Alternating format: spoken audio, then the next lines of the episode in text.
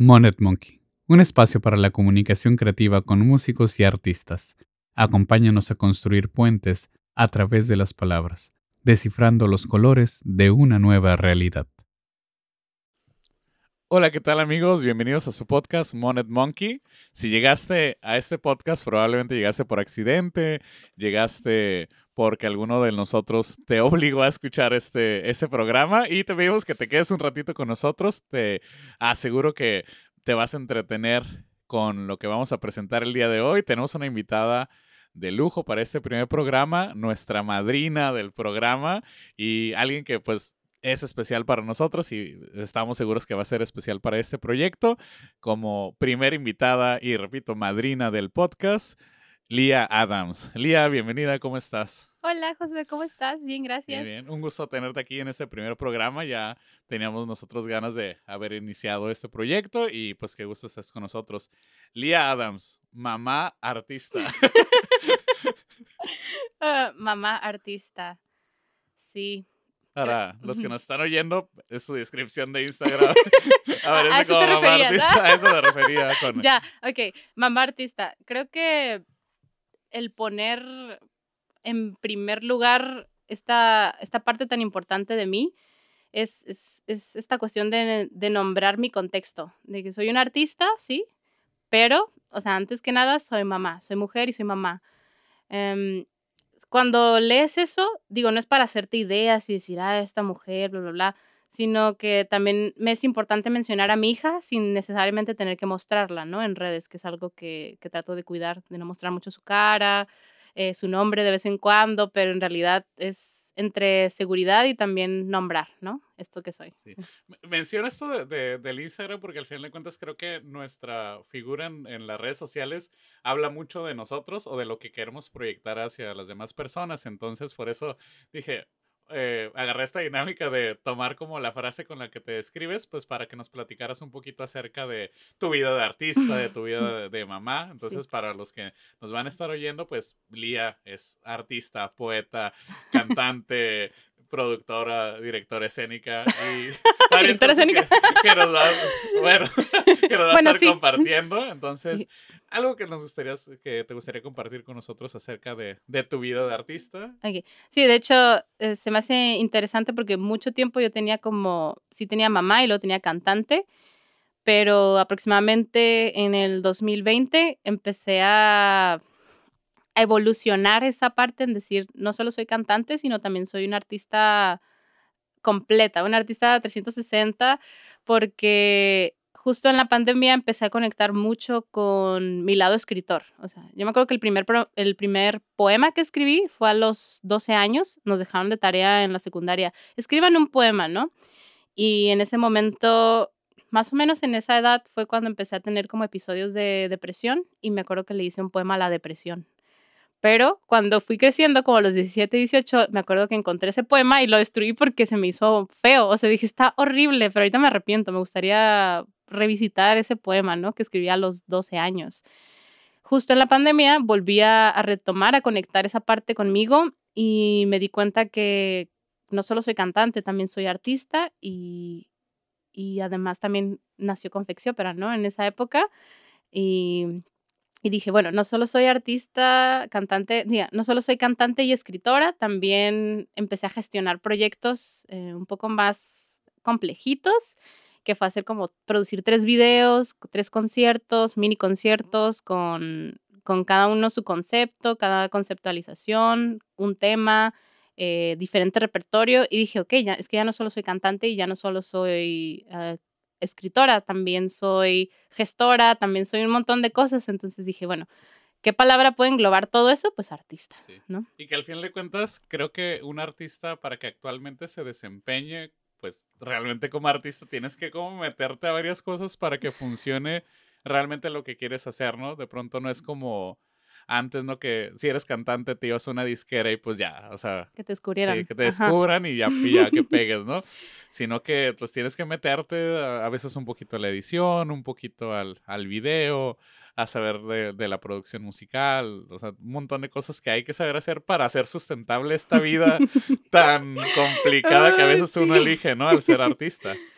Es que al final tenemos esa impresión de que siempre ha sido así, de, de las disqueras hacían artistas, y sí las hacían, pero también pienso que hay otra línea de crecimiento que es esta en la que te vas construyendo. Y parte de construirte, pues es ser tu propio manager, es ser tu propio productor, ser tu propio... Eh, que te impulse, que generes cosas, porque en realidad creo que es muy bonito pensar que te van a descubrir, pero yo creo que ahora más que nunca tu trabajo es tu carta de presentación y si le interesas a alguien o si alguien te da, se, te conoce en las redes o algo así, es cuando empiezan a llegar oportunidades, ¿no? Creo que es más que nada construirte tus propias oportunidades y de esa manera conectar con más gente, ¿no? Sí, y, en tu caso, bueno, aparte de, dedicarte a la música, tienes una carrera en comunicación, ¿verdad? Sí, soy comunicóloga.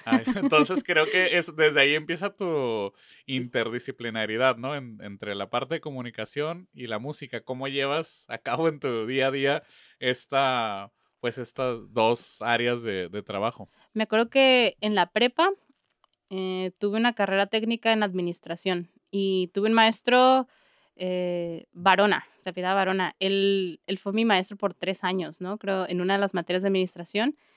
Y creo que él me empezó a inspirar en esta cuestión de organización, no tanto en el orden, en el orden, no sé, mi cuarto, ah, sino eh, más en la organización de, de cosas que quieres lograr, proyectos. Entonces, desde la prepa yo me acuerdo que empecé a generar ciertos proyectos. Me acuerdo que una vez en algún año estaba yo en el club de ecología y armamos un proyecto de forestación en Tecate, ¿no? Entonces con eso fuimos a un concurso, etcétera, etcétera. Después eh, decidí entrar a comunicación porque me gustaba la fotografía y la escritura. Y yo dije, bueno, tal vez en comunicación yo encuentre un camino, ¿no? Porque a los 18 años yo quería ser cantante, yo quería ser músico, pero cuando nació mi hija, porque mi hija nació cuando tenía 15 años, yo dije, ese sueño no va a suceder porque tengo que tener los pies sobre la tierra, tengo que hacer algo que me asegure un ingreso, etcétera, etcétera. Entonces yo solita me frené, ¿no? Pero, pero bueno, eso de escribir y tomar fotos tampoco suena muy acá, ¿no?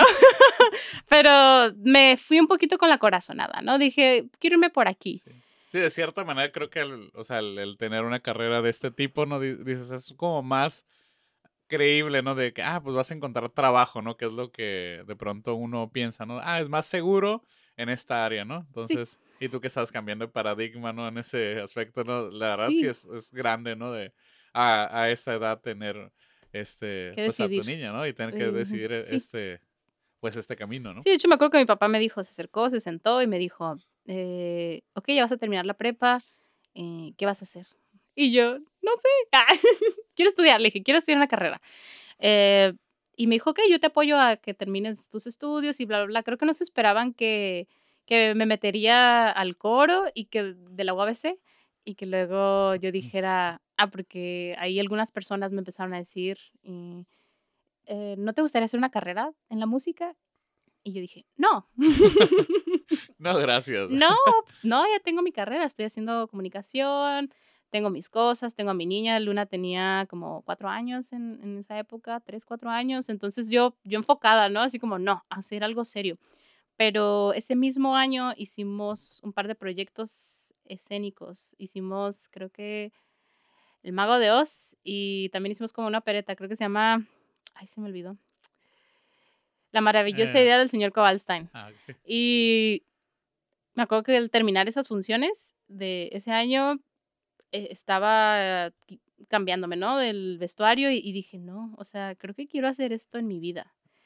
Entonces, al día siguiente, así literal, al día siguiente, eh, me agarré en la computadora y me puse a buscar programas de música de México, o sea, incluyendo la UABC allá en Ensenada, eh, incluyendo Ciudad de México, Puebla, creo que en Monterrey también hay un conservatorio. Y empecé a estudiar qué necesitaba, qué, qué voy a necesitar para ingresar a una licenciatura. Porque en ese momento estaba encaminada o inspirada por la ópera, ¿no? Yo decía, tal vez yo quiero ser una cantante de ópera, ¿no? Luego decía, ay, no, pero yo estoy muy grande, tengo 19 años. Sí, porque en el mundo de la música clásica Sí. pasas los 15 Ah. años y ya eres un anciano, Sí, ¿no? ya es para dedicarte a la Ah. música. Oye, pero toda esta experiencia de UABC, de el coro, es en Tecate, ¿no? Tú eres ahorita residente de Tecate, ¿no? O sea, Sí. vives en Tecate. ¿Toda esa experiencia fue allá o fue en otra, eh, en Tijuana, en otra ciudad? El coro, yo venía aquí a Tijuana porque siempre digo que es una acción divina, ya que este semestre me pusieron clases de lunes a sábado y los sábados tenía como dos horas libres antes de agarrar el camión y ese día era a esa hora el coro, ¿no? Entonces así como... ¡ah! Entonces eh, era en Tijuana, pero también dio la casualidad que quien dirigía es- ese programa, pues también daba cosas en Tecate y me jaló también a Tecate, ¿no? Entonces empecé a estar en ambas partes, Tijuana, Tecate, Tijuana, Tecate. Y tú fuiste involucrando así, de, Sí. de poco a poco ya estabas como inmersa. Inmersa en, este eso. mundo. De la nada ya mi vida le pertenecía a la música. ¿Qué, qué es lo que pasa, no? De pronto, yo tengo dos teorías, que de pronto que la música se vuelve como una adicción, ¿no? O el escenario, una, una droga, la adrenalina, Totalmente, sí. la- ahora sí, la dopamina, todo lo que sientes sí, por estar todo, ahí todo, en, todo. en el escenario, estar cantando. Y la otra es como más espiritual. Ahora ahorita si entramos en el mundo espiritual, ¿no? Que estamos conversando antes de, de iniciar el podcast un poquito acerca de la espiritualidad. Pero creo que lo, lo veo también desde esa parte, ¿no? Que la música te elige de alguna manera. Sí. O sea, como que te arropa, ¿no? O te involucra. Sí. Y no te das cuenta y ya estás ahí y te das cuenta que esa es tu vida. ¿Tú cómo lo sientes? Justo ahorita que mencionas lo de espiritualidad. Creo que hace unos dos, tres años, ya cuando entré a la licenciatura en canto, escogí Tijuana. Ganó Tijuana. eh, el Centro de Artes Musicales. Sí, porque, o sea, yo hice así una tabla y todo comparando los programas y eso. Em, así como una bendición llegó a mi vida Eva, eh, Eva Monroy, la maestra, y me dijo, ah, aquí en Tijuana pues está este programa y bla, bla, bla. Porque yo ya decía, bueno, me voy a Ensenada, o sea, la licenciatura, ¿no? La licenciatura en música. Y después la maestra me empezó a invitar. Me acuerdo que, de hecho, por ahí te conocí en el 2016 en un concierto. No te acuerdas, pero yo sí. Ah, fue, fue en noviembre, el 11 de noviembre. ¡Ah! Ay, ay, ¿Es qué bien. eh. Las nueve de la mañana y cantaste. Fue en la Ah, tarde. ¡Ah! era- es broma, ¿verdad? No, sí fue en la tarde. Fue en la tarde porque era un día lluvioso en noviembre y me acuerdo que mi mamá, mi hija y yo, ahí así enchamarradas desde Tecate a conocer el camp porque no lo conocíamos. Era Ah, la primera vez que fuimos al Centro de Artes Musicales. Y desde entonces me empezó a invitar la maestra a ir a la escuela y yo dije así de, ah, esta es la escuela y luego también hay otros programas, está Redes, está la Escuela de Música Popular y tenemos Hasid, ¿no? Y, y conocí a los cantantes de Hasid, me acuerdo que conocí, bueno, no sé si ellos se acuerdan de mí, pero conocí a Ivana, conocí a Michelle, conocí a Diego, te conocí a ti, conocí, también vi a Xiomar, estabas en eh, Xiomar. Xiomara aquí, que es nuestro equipo de, de producción. producción. Aquí está nuestro crew detrás de cámaras. Ahorita los conoceremos o los conoceremos a lo mejor ahí en las, en las otras redes sociales. Al final. Ahí saldremos todos ahí en una historia. Sí. Y me fui metiendo a esa escuela y me gustó. Me gustó el ambiente, me gustó cómo fui recibida. Sin, sin ser alumna me sentía como parte de, ¿no? Y empecé a ir también a masterclasses y luego Eva me preguntó, ¿y cuáles son tus planes, no? Y le dije, bueno, sí quisiera entrar, quería entrar por allá del 2017, pero todavía no terminaba comunicación.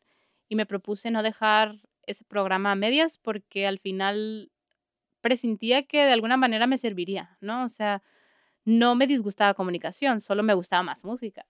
Eh, entonces, mientras terminaba la licenciatura en comunicación, me preparé en música porque sabía que tenía que prepararme en teoría, en armonía, en todo. Sí, que a diferencia de otras carreras, entras a música y ya esperan que tengas toda la Todo, base sí. que no tuvieron y que es la deficiencia que hay en el sistema educativo, al menos mexicano, Sí, de que no hay una formación musical de acuerdo al, al perfil de ingreso para una licenciatura en música, ¿no? Ajá. No, Es que tú tienes que solventar esas deficiencias o esas carencias de, de la formación musical pues por tu cuenta, ¿no? Entonces, eso, eso fue lo que te tocó hacer previo antes de Sí, entrar a, a Hasid, ¿no? dos que, años. ujú. bueno, dentro del Centro de Artes Musicales, digo, para los que nos van a estar escuchando y viendo, ¿no? Dentro del Centro de Artes Musicales, eh, en Tijuana está este, esta escuela llamada HACIT, que es eh, Escuela de Formación Escénica Vocal, que es la que actualmente ofrece una licenciatura en canto, de la cual ahí pues particip- pues yo estuve participando un tiempo, Lía actualmente sigue estudiando. Sí.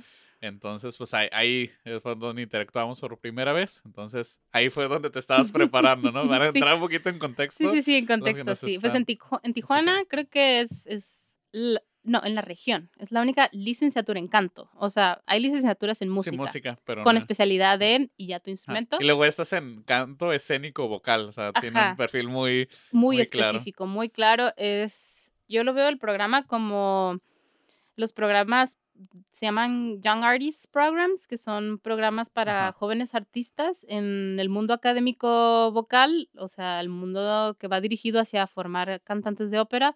Se usan estos programas multidisciplinarios donde tenemos no solo música, no solo tenemos teoría musical y el instrumento canto, sino también tenemos teatro, tenemos eh, ballet, tenemos ballet. Un saludo a la maestra ¿Verdad? Pita. La amo, amo a la maestra Pita. es una clase muy bonita. Muy dura, muy, muy interesante, muy... Bueno, es que al final creo que es importante no solo ser cantante, llegar y pararte, sino necesitas para ser, y, justo empezamos a hablar de la espiritualidad, eh, para ser un buen artista, bueno, no buen artista, sino para poder producir algo en las demás personas, o sea, diciendo que es, puede ser una definición de artista, necesitas conocerte, necesitas conocerte a ti, a ti misma, a ti mismo. Entonces, creo que las herramientas que involucran el cuerpo, como el ballet o otras disciplinas del teatro, eh, te ayudan a tener como un conocimiento físico, saber como, mira, mi cuerpo puede hacer esto, o sea, puede también hacer esto otro, y de esa manera tener más herramientas y más, no sé, los, los pintores tienen paletas de colores y pueden hacer un montonal de cosas, ¿no? La paleta aquí de colores es el conocimiento de tu cuerpo, ¿no? ¿Qué tanto puedes llegar a, etcétera, etcétera? Sí, que en el caso de la voz, pues tu instrumento está en ti, o sea, a diferencia de un violín, de un piano, ¿no? Tu instrumento es externo, pero acá no, acá tu instrumento es interno, entonces de pronto no es nada más cantar, sino es cantar con el cuerpo y decir algo, ¿no? Ya cuando estás parado en una escena y estás contando una historia, ¿no? De pronto, si me paro así nomás en seco a cantar, dices, ay, como que qué aburrido. Por eso luego es la perspectiva que dicen, ay, es que la ópera es bien aburrida. Pues sí, si normalmente estamos acostumbrados a ver que un cantante se para y no hace nada, Sí. pues sí puede ser aburrido. Pues, Pero... Sí, también creo que es una cuestión de qué objetivo tienes el ir y pararte en escenario. Entonces, si tu objetivo es nada más gozar tú solo como cantante, supongo que la gente no goza contigo. No, no, y aparte, al final de cuentas es, esta- vas a cantar algo que dice una historia, pues cuenta bien la historia, ¿no? O sea, es como, si cuentas un chiste y, y lo cuentas, o sea, el, el delivery, ¿no? Que le llaman, si lo Ajá, cuentas mal, pues ya, este, ahí quedó, ¿no? O sea, nadie le va a dar risa. Igual aquí, o sea, si sí. no te preparas para dar un, a entender lo que el que escribió la historia lo quiere, o lo quiso decir, pues ya valió gorro, ¿no? Exacto. Entonces, Y, y esto te lo decía por la espiritualidad porque parte de mi obsesión con la música empezó también cuando fui descubriendo cosas de mí. Y fui sanando cosas y fui resolviendo, no sé, candaditos y me di cuenta que, que la música no solo me había escogido a mí o la música no solo no solo es celosa conmigo, con mi tiempo, sino que yo también empecé a tenerle fe en lo que estaba haciendo en la música. Eh, me gustó el empezar a conocerme y ahorita ya puedo decir así como, todavía no sé qué, qué soy totalmente, pero al menos sé que a través de la música me voy definiendo, ¿no? Voy creando una definición. Ujú. ok, ok, muy bien. Ahorita hablabas acerca de algo muy interesante que era los colores, ¿no? De pronto dices, este, en la vida o en la música tienes esa paleta de colores. Y veo que eh, esa analogía también la utilizabas un poquito para un proyecto que ahorita nos estabas comentando al principio, que es Confexiópera. Ah, Hablabas acerca, de la- en ese caso, de las texturas, ¿sí? Decías, este... texturas. ¿En cuál? Creo que lo Mm, mencionaste en uno de tus podcasts. Aquí nuestra amiga Lía también tiene un podcast Sí, un pequeñito. recurrente para los, eh, A los, conciertos, ¿no? sí. Bueno, eh, estoy tratando de recordar bien de eso. Se- Creo según que... recuerdo, tu analogía era de, sobre las texturas del- de, las telas, ¿no? Un poco similar a los colores, ¿no? Que tienes diferentes Ah, como sí. formas y las vas agarrando para crear algo, ¿no? Que era... Sí, ah, el por qué el nombre, ¿no? Ajá. El nombre de Confexiópera.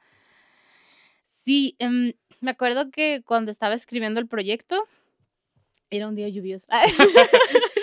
Lía tiene momentos creativos en los días lluviosos. Perdón. es que los días lluviosos. Era noviembre, de hecho. Bueno, octubre, noviembre también. Esas fechas son importantes para mí. me acuerdo que me senté y la primera vez que escuché del PECDA, que es del Programa de Estímulo a la Creación y Desarrollo Artístico de Baja California. así como un rap.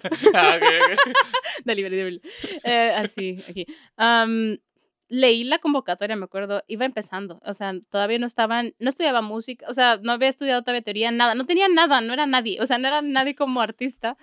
Lo leí y dije, ah, algún día quiero tener uno, ¿no?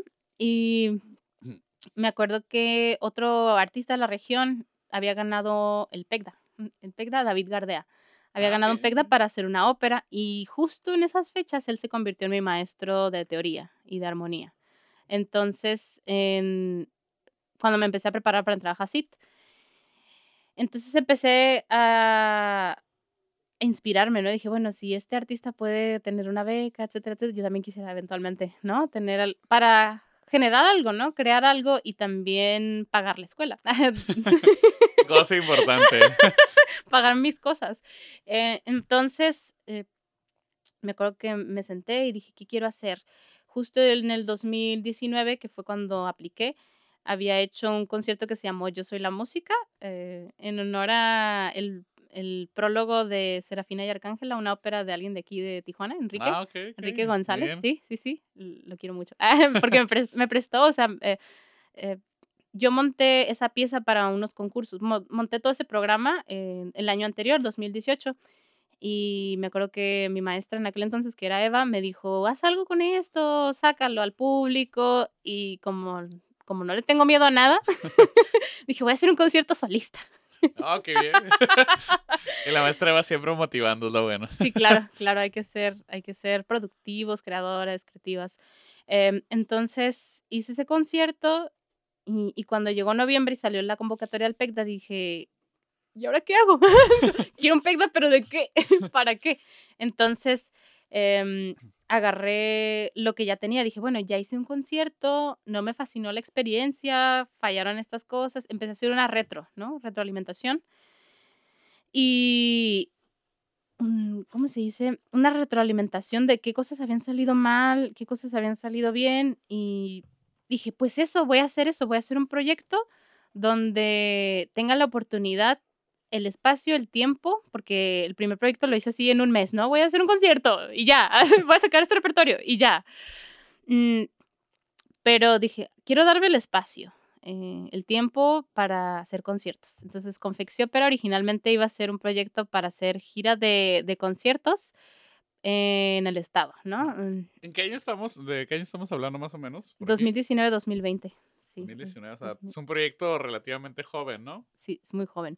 Cuando empecé a generar el, el, el, dije, ¿cómo se tiene que llamar? Me leí un libro así en un día, en un día para crear proyectos para el PECDA, y ahí decía que era importante, em, era importante que tuvieran nombres atractivos como que se combinaran palabras. Era algo que era importante o que normalmente eran catchy, ¿no? Como que a los jueces les gustaba.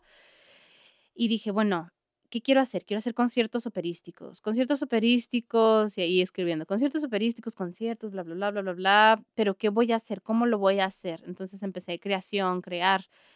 Y como a mí me gusta también la moda, o sea, creo que en, esa, en ese año fue cuando me enamoré de la Met Gala fue cuando dije, pues vestidos, confección, confección. Ah, también confeccionar es una acción de crear, ¿no? y, y la cuestión de los colores y las texturas de la música al final es como agarrar un pedazo de tela y armar algo nuevo, ¿no? Entonces dije, confeccionando un concierto, confección, co, confecciópera, sí. Y así surge confecciópera. ¿Y de, de, qué manera defines el proyecto? O sea, ¿es una compañía escénica, un grupo musical? que ¿Cómo se define Confecciópera? Lo pensé en el 2020, funcionó como una firma que, del proyecto. Como esto es un proyecto del PECDA que se llama Confecciópera. Entonces dije, bueno, después cuando terminó en noviembre del 2020, dije, ¿qué quiero? ¿Qué, ¿Qué, quiero que sea junto con mi compañero con el que desarrollé este proyecto? Se llama Sergio Checo, eh, es mi mejor amigo de toda la vida entonces dije, ¿qué quieres? ¿Qué, qué, qué podemos hacer? Y después hem- hemos ido progresando. Ahorita está en pausa, de hecho, porque estamos generando cositas. Mm, pero el 2021 se dedicó a hacer un, un no compañía, pero sí como eh, le llamamos el un conjunto, ¿cómo se llama? Un ¿Colectivo? colectivo, como un colectivo que para que sirviera, que fungiera para la difusión de la música clásica y la música contemporánea y todos los experimentos que puedan salir de eso. Porque no solo estábamos haciendo conciertos, empezamos a hacer infografías y teníamos planes, pensábamos, ¿no? Tal vez podemos hacer un, podcast o podemos hacer más videos. eh, eh, todavía estamos como definiendo hacia dónde va, pero sí. eh, un, un colectivo para la difusión de la música. Ok, ok. Y ahorita han tenido tres proyectos, tengo entendido, ¿no? Que fue, a ver si, si estudié bien. fue este Gala. Nostalgia y, e Intermezzo, ¿verdad? Intermezzo, sí. Mm, Sí, sí, sí. ¿Son en ese orden? Sí, sí, sí. Sí, ah, un 10, bien, estrellita. bien, Sí. Este, precisamente ahorita que estaba, pues escuché un poquito de, de- de tus podcasts que hacías para cada concierto, ¿no? Eh, tenías un podcast, ¿no? Antes de, del concierto. Y veía que sobre los colores, que es lo que me llamó la atención, mencionas, por ejemplo, de Berlioz y de Ah, la trucha de Wendy Di Forelle de, de sí, Schubert. Sí, Schubert. Entonces ajá. se me hizo interesante, ¿no? Este cómo mencionabas eso. Entonces, para ti el orden de las canciones también va narrando una historia, ¿no? Oh, sí. bueno, es que mm, me acuerdo cuando iba- íbamos en un viaje, Checo y yo, con a, a Ensenada, eh, para ir planeando también cómo se iba a ver visualmente el concierto, Gala. Me acuerdo que le dije, se va a llamar Gala. Y él, ok.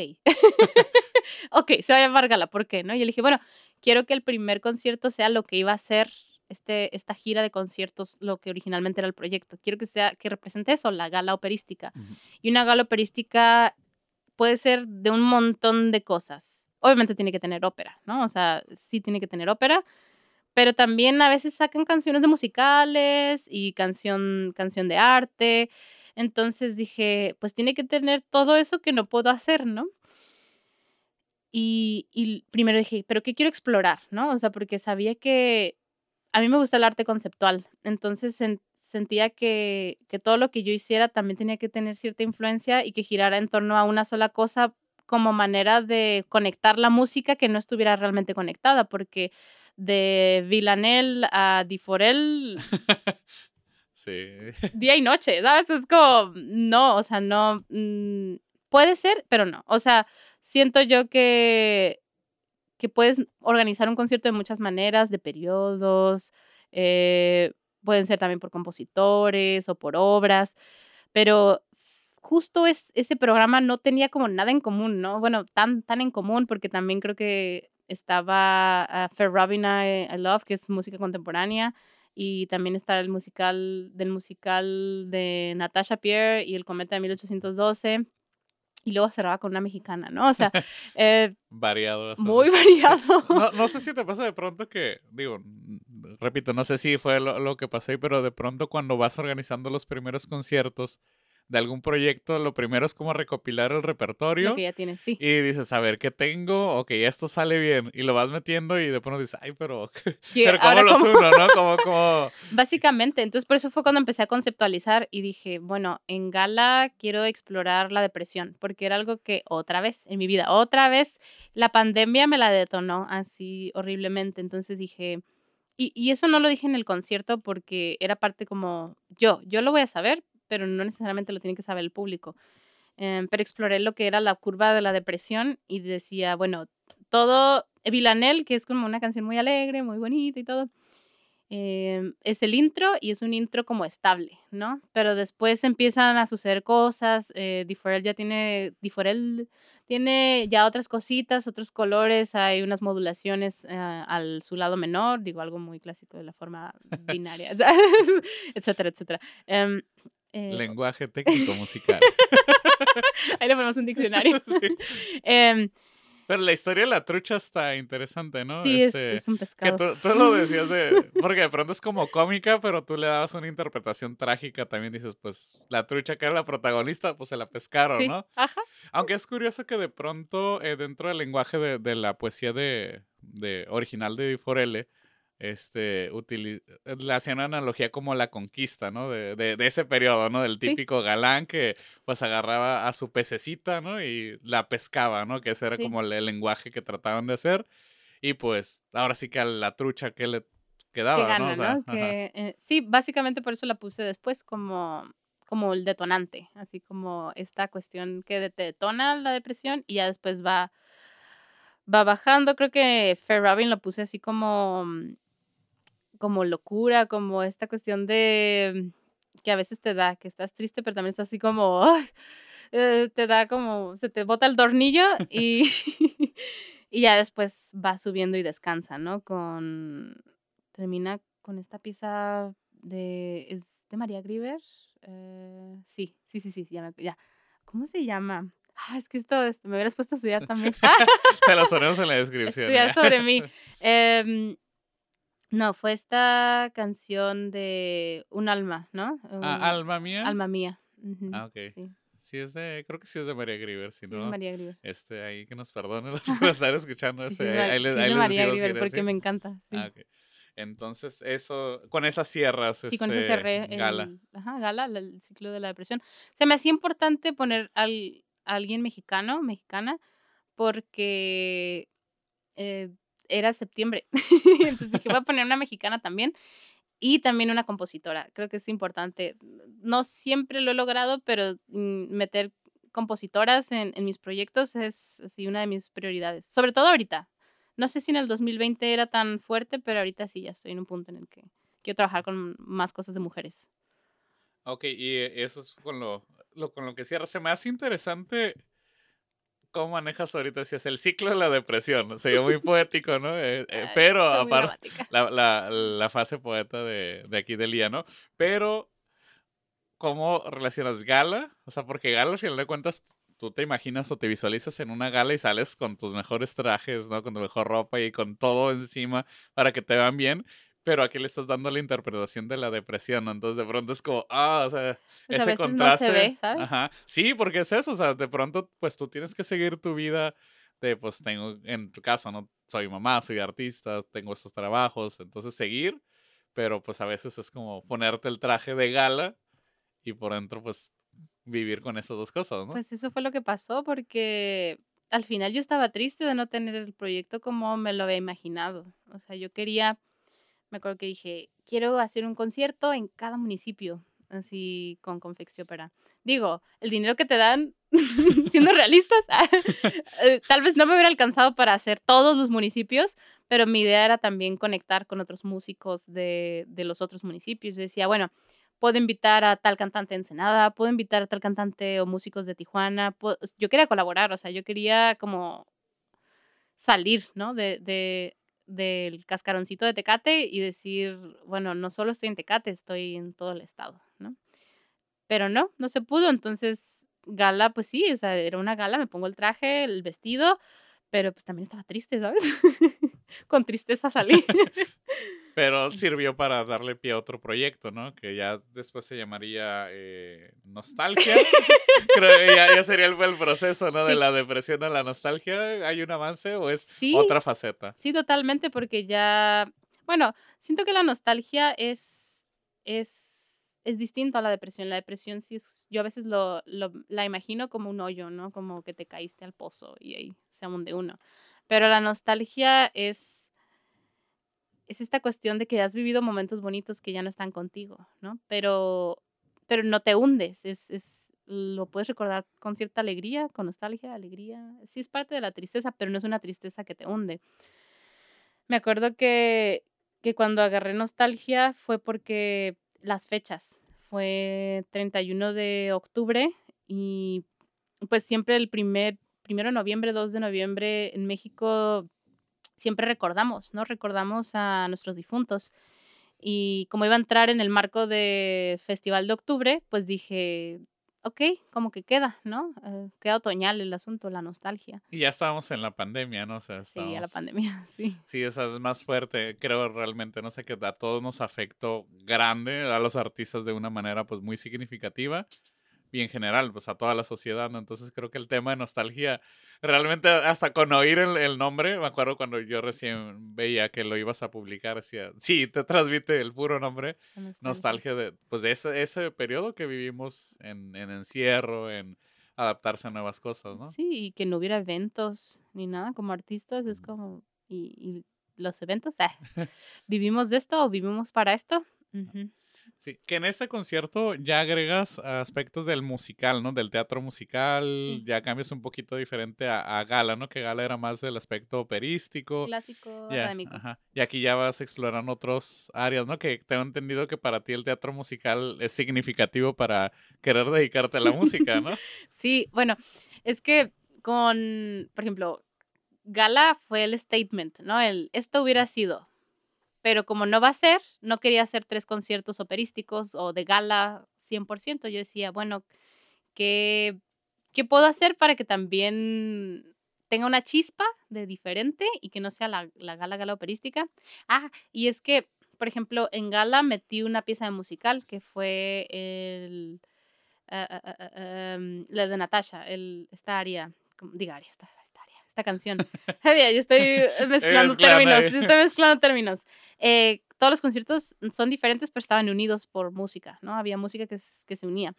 Em, quise explorar el teatro musical porque quería darle otro color, otra, varia- otra variación, y como me gusta, y dije, me gusta el fantasma de la ópera, el fantasma de la ópera, pues está esta nostalgia de la infancia, porque yo vi el fantasma de la ópera a los 12 años, sí, 12, 11, 12 años más o menos, y fue el, el momento, el, el primer momento que dije, yo quiero hacer algo así, porque Lo- me gustaba cantar. Lo viste en vivo, ¿no? En Ajá, lo vi en vivo, ajá, teatro, vi a la cantante, eh, no me acuerdo quién estaba, pero creo que sí es importante o es impresionante que un niño o una niña se acerque a las artes porque sí nos gusta, o sea, entiendo que hay gente que diga que no le gusta la ópera, pero yo pienso que es que no lo han visto, o sea, no lo han visto, o sea, no lo han Sí. vivido, o sea, vivirlo. Sí, incluso, o sea, no darle también toda la responsabilidad como al oyente, sino de pronto también nosotros, o, o no digo nosotros directamente, ¿no? Pero en- a los que nos dedicamos un poquito a eso, a veces no transmitimos tal cual como es la ópera, ¿no? O sea,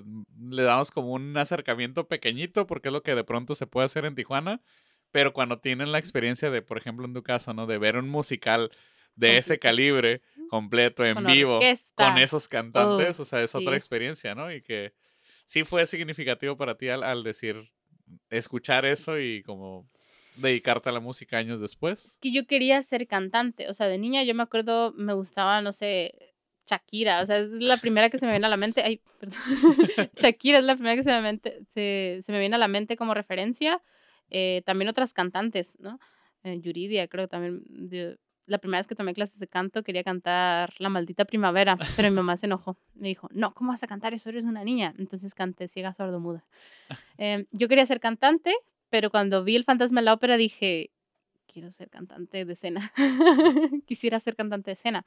Pero no lo logré. O sea, en esa época no, no, lo- no me acerqué. En Tecate casi no había maestros de canto. Sobre todo había una maestra que venía que se llamaba, se llama Alejandrina Vázquez. Pero dejó de venir, ella se fue a otra parte. Creo que después vinieron más maestros, pero como que mis papás ya no me siguieron mucho el rollo. Y después tuve a mi hija, entonces tuve que pausar todos esos sueños, ¿no? también una ópera, por ejemplo, en el 2013 vi la ópera de Bentley, donde una de mis mejores amigas canta, y me di cuenta, en, e- en ese fue otro momento así en el que yo estaba sentada viendo y escuchando la ópera y dije, ¿por qué no estoy haciendo esto, no? Hasta que ya pude entrar en el coro hasta el 2015, ¿no? Más o menos, sí. Entonces, eh, ¿a dónde iba con esto? Ah, sí, nostalgia. Uh, me, me voy, o sea, es que yo me voy. Tú normal, me dices algo y yo me voy hacia otra parte. es la idea, por, por eso te invitamos. Porque sabemos que, que te gusta platicar, entonces dijimos, es el momento. Sí, es mi mero mole. Y, y porque a Xiomar le, le gusta escuchar risas en los micrófonos. Perdón, Xiomar. Dije que me iba a alejar, ¿verdad? Pero no, no, no lo estoy haciendo. Ana, y, Va. y todo bien, todo bien. Reprobada. Ah, Em, ah, sí, entonces nostalgia fungió como para recordar, ¿no? Recordar por qué entré a la música, etcétera, etcétera. Y sirvió también de, de parteaguas, creo que en esa cantaba Crimea River como algo un poco más popular para decir que el siguiente iba a ser de todo, de todo ahora sí, no solo clásico musical, sino de todo.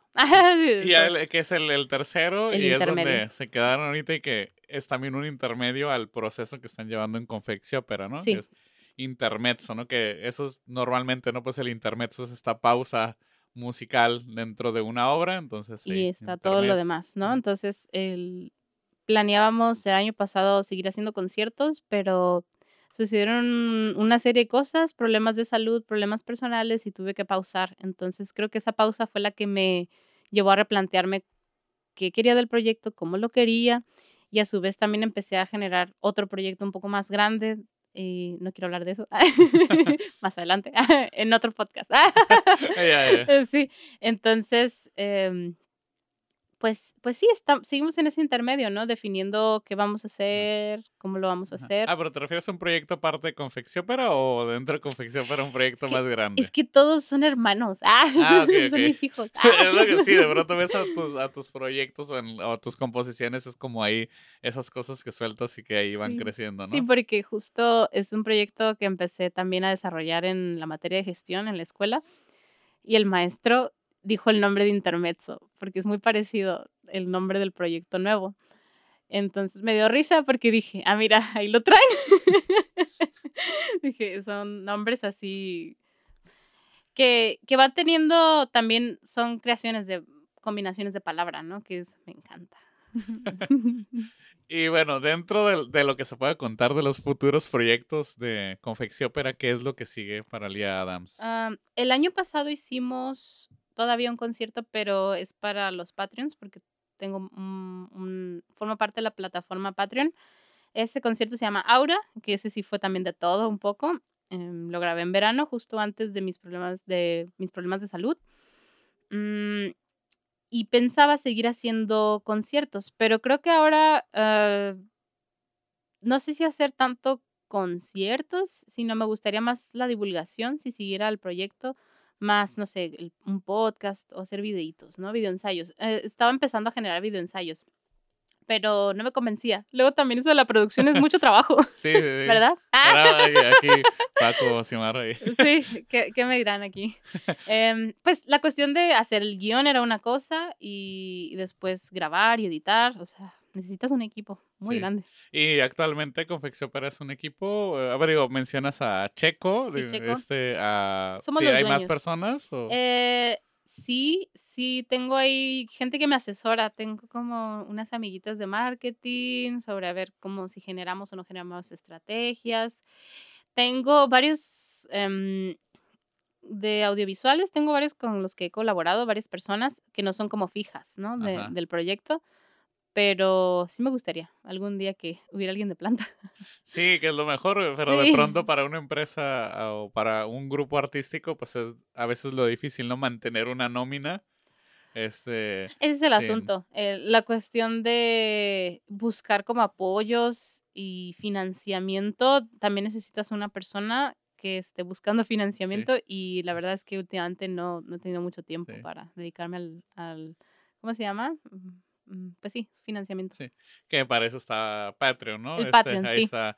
Este, pero por ejemplo, ¿qué es lo que ven tus colaboradores o tus mecenas en Ah, en Patreon? Patreon. Oh, bueno. Ahí para que se animen los que nos están escuchando. Sí. ¿Qué es lo que pueden ver ahí si, si visitan un poco tu... General Patreon. Support. Ah, General Support son dos dólares. ah. Um, pues ahí se encuentran todo mi quehacer artístico. Eh, básicamente escribo desde... Cada semana publico un poema. Los miércoles es miércoles de poesía. Y cuando no tengo tiempo, por ejemplo, ahora en diciembre que estuve con mis exámenes de la escuela, em, me puse a grabar mis ensayos. Entonces les publico mis ensayos. Tienen un concierto exclusivo que es Aura. em, tienen ensayos de, de concursos. Los concursos que hice em, de video así que mandabas al- a, las compañías y eso, ellos tienen todo ese material y son gente con las que hablo y me dicen como es que yo creo mucho en ti y quiero, quiero que crezcas como artista, ¿no? Entonces ese dinero lo estoy invirtiendo. O sea, ese dinero no es mío personal, ese dinero estoy pagando eh, grabaciones en el estudio, sin mi estudio. Sí, estudio. Sin mi estudio, produ- produciendo el nuevo proyecto, pagando músicos em, y así, o sea, así, básicamente.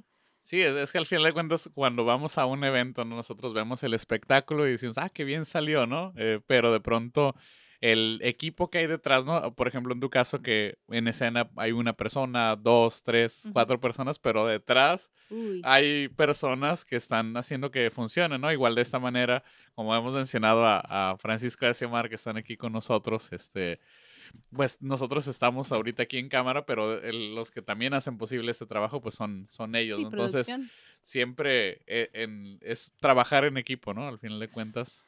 Aprendí eso de Confexiópera, es que siendo un proyecto no tan ambicioso, se volvió medio ambicioso y hasta nos movimos a Rosarito a grabar, ¿no?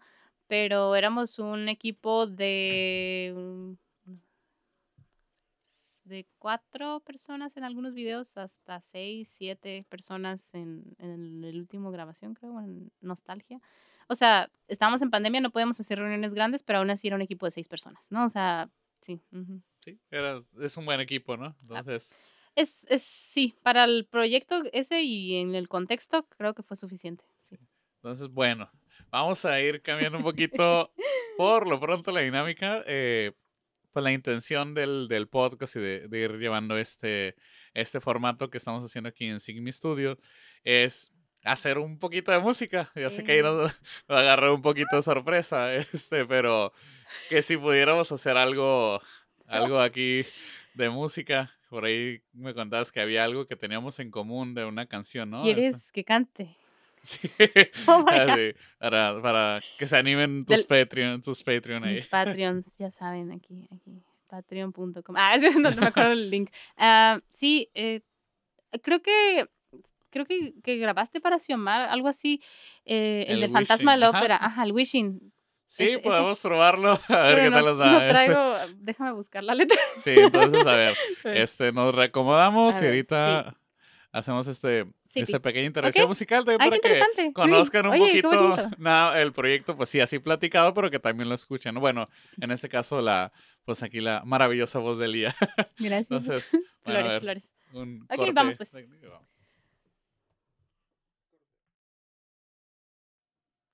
Bueno, eh, la canción que decidimos presentar, Josué y yo, es Wishing You Were Somehow Here Again, que está, va a estar disponible esta canción en mi Spotify. Es mi debut en, en, en las plataformas de streaming musical. Y, y, pues esta pertenece al Fantasma de la Ópera, ¿no? De, de Andrew Lloyd Webber. Ok.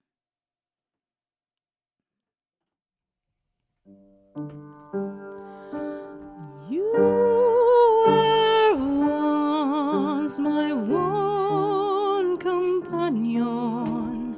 You were all that mattered.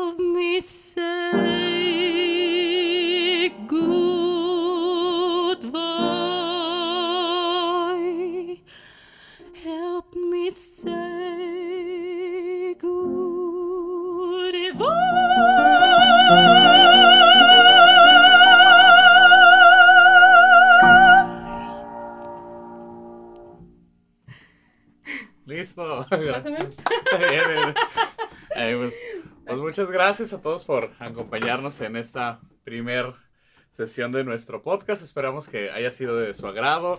Para nosotros es un proyecto que estamos realizando con mucho cariño de parte de- del equipo de producción de Xiomar y de Francisco. Y pues honrados de tener como primera invitada aquí a Lía. Y pues nos despedimos con una frase también de su Instagram. este, que así, así tengo que describes un poquito confección, pero no tejiendo una red de música y arte en el mundo.